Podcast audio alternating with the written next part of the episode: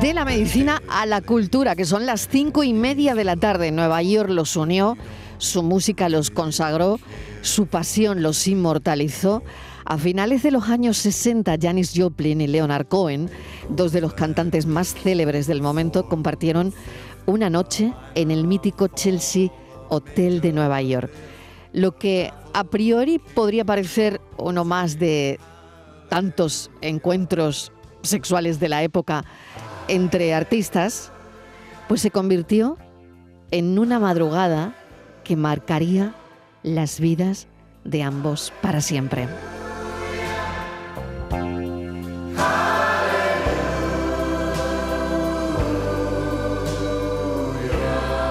Y esta historia se le ha ocurrido em, hacer una versión de todo esto al director y actor Ángel Caballero. ¿Qué tal Ángel? Bienvenido. ¿Qué tal, Marilo? Bueno, qué maravilla eh, pensar en esa noche, empezar a escribir y crear una obra de teatro que se va a estrenar el 20 de enero en el Teatro Echegaray. O sea que eh, eh, yo, si tienen la oportunidad, los oyentes de estar por Málaga e ir a verla, pues que lo hagan, ¿no? Porque merece mucho la pena. Cuéntanos, ¿cómo se te ocurre, Ángel? Pues fíjate, mira, precisamente esta mañana estaba yo pensando eh, en ti y en una entrevista que me hiciste hace 10 años. Fíjate. Sí, sí, pues, y, viene, viene al hilo porque en aquella entrevista eh, que yo acababa de hacer de, de Paquirri en Telecinco, me preguntabas, bueno, ¿y tu siguiente proyecto y tal? Y yo te decía, Marido, es que yo no puedo elegir mis proyectos. Mm. Yo soy actor y, y lo que me dan lo hago. Pues 10 años después me hace muy feliz poder decirte que ahora sí puedo elegir mis proyectos. Entonces, sí, bueno, mi manera de, hacerlo ha sido a través de, desarrollar otras facetas como, como dramaturgo, como director, como productor. Y ahora al final, pues lo que es la tele y el cine ha quedado relegado a, a esos huecos que me deja el teatro y los proyectos que yo elijo y que yo desarrollo. Y cuando me planteé escribir una, una tercera obra, una nueva obra, quería que fuera un regalo a mi madre mi madre siempre ha estado presente en mi vida, siempre ha estado apoyándome en todo lo que yo he hecho, pero no sabía cómo hacerlo. Y entonces me acordé de esas canciones que a ella le gustaba de Leonard Cohen, de esa época que era su época, los 60, los 70. Y pensé que, a lo mejor rescatando esa historia entre Cohen, Joplin, y hablando un poquito de su música, de, la música de una generación, de la época de... Pero si, tú, si tú no habías nacido, Ángel Caballero, pero no sabes cómo me he documentado. Eso, eso no me lo tienes que decir, eso no me lo tienes que decir porque seguro, seguro que has indagado todo, todo lo que lo que hay que saber de Janis Joplin y bueno y lo que me queda y lo que me queda porque me voy eh, en cuanto estrene en Málaga me voy a Nueva York con la función eh, bueno esto es una exclusiva que te bueno, doy. Madre mía ¿eh? trabajando desde madre mía nos vamos el nos vamos el lunes y vuelvo directo para el estreno en Madrid, en el Teatro Lara, que es el día 8 de febrero. Así que seguiremos trabajando desde el Chelsea Hotel de Nueva York. Qué barbaridad, qué barbaridad, qué bueno. Bueno, esto sale de un andaluz que se llama Ángel Caballero. Esto sale de un andaluz. ¿eh? Bueno, a ver, eh, Joplin muere de una sobredosis en, en otra habitación de hotel. Y Cohen, eh, a modo de catarsis, le compone una canción rememorando aquel día en el que los dos desconocidos se hablaron e hicieron el amor como, como viejos amigos, ¿no?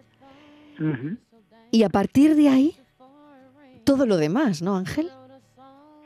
Bueno, a partir de ahí, eh, Cohen eh, se pasa la vida, ¿no? Compone esa canción mítica Chelsea Hotel, de la que luego hace una nueva versión, Chelsea Hotel número 2.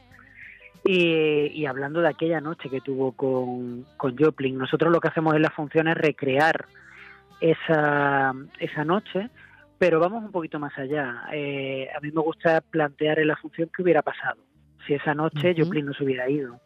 ¿Qué hubiera pasado si esa pareja hubiera seguido en el tiempo? ¿Ella habría muerto de sobredosis? ¿No habría muerto? Eh, ¿Cómo habría sido la vida de ambos? ¿Cómo habría sido si además hubieran llegado a los tiempos de hoy en, lo que todo, en los que todo es trap y perreo? ¿Qué, ¿Qué, hubiera pasado si ellos hubieran conocido la música que se escucha hoy día? Esa música que es tan efímera, como todo lo que nos rodea hoy a través de las redes sociales, que, es un mundo completamente distinto al que ellos conocieron. La obra le da la oportunidad a estos personajes de volver a aquella noche, fíjate, ¿no? Sí, es una obra que habla de segundas oportunidades.